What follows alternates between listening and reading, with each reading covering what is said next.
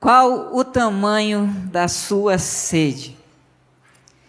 Sabia que tem um animal que tem mais necessidade de água do que de comida? Esse animal, ele tem tanta necessidade de água que ele é capaz de sentir o cheiro daquilo que a gente conhece como inodoro a quilômetros de distância e correr em direção a essas fontes. Esse animal, ele tem a capacidade de sentir os lençóis freáticos embaixo dele e discernir para onde a água está indo, para onde a água vai jorrar. Um dos motivos porque esse animal age dessa forma é porque quando ele está com muita sede, a pele dele resseca e começa a sangrar. E assim sobe um cheiro forte e ele se torna exposto para os seus inimigos. Mas geralmente, quando ele está nessa situação de vulnerabilidade, esse animal ele sai dos vales e ele vai para lugares altos. E nesses lugares ele anda com mais destreza do que nos vales, porque ele tem uma habilidade também muito peculiar, que é conduzir-se como se ele estivesse em linha reta por lugares muito, muito difíceis. Agora olha o detalhe: quando esse animal chega e encontra uma fonte de água, esse animal não bebe água como todo apenas ali nas margens. Esse animal mergulha, ele vai até o mais profundo, ele deixa só a pontinha do focinho para fora, porque ele fica respirando ali. E assim ele tanto cura sua pele, sara suas feridas, quanto foge dos seus inimigos. Esse tipo de sede, esse nível de sede, é a sede que gera avivamentos.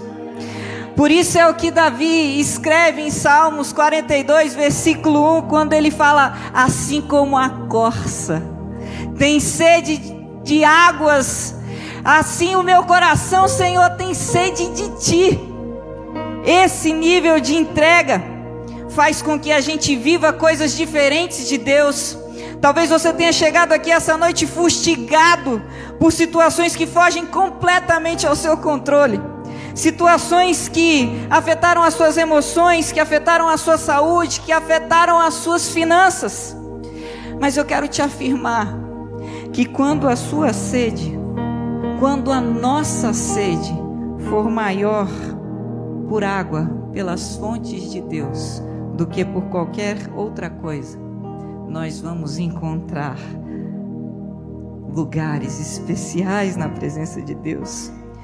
Como acontecer quando Abacuque, capítulo 3 diz, fala: Senhor, ainda que a figueira não floresça, ainda que não haja fruto na oliveira, ainda que a oliveira minta, todavia eu ainda te adorarei quando a nossa sede atingir esse nível, o Senhor tornará os nossos pés como os pés da corça.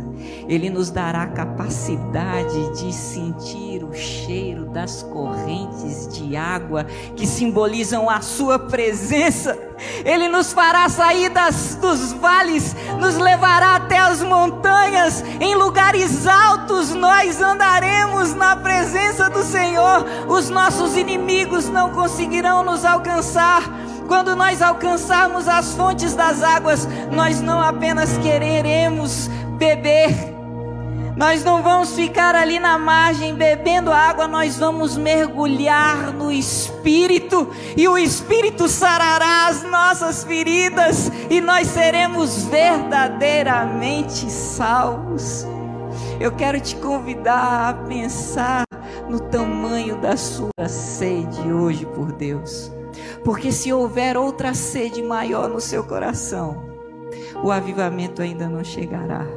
Mas se você decidir que você está disposto a ter mais necessidade de água, mais necessidade da presença, mais necessidade do Espírito do que qualquer outro desejo, do que qualquer outra emoção, o Senhor te dará um banho um banho curador, um banho salvador,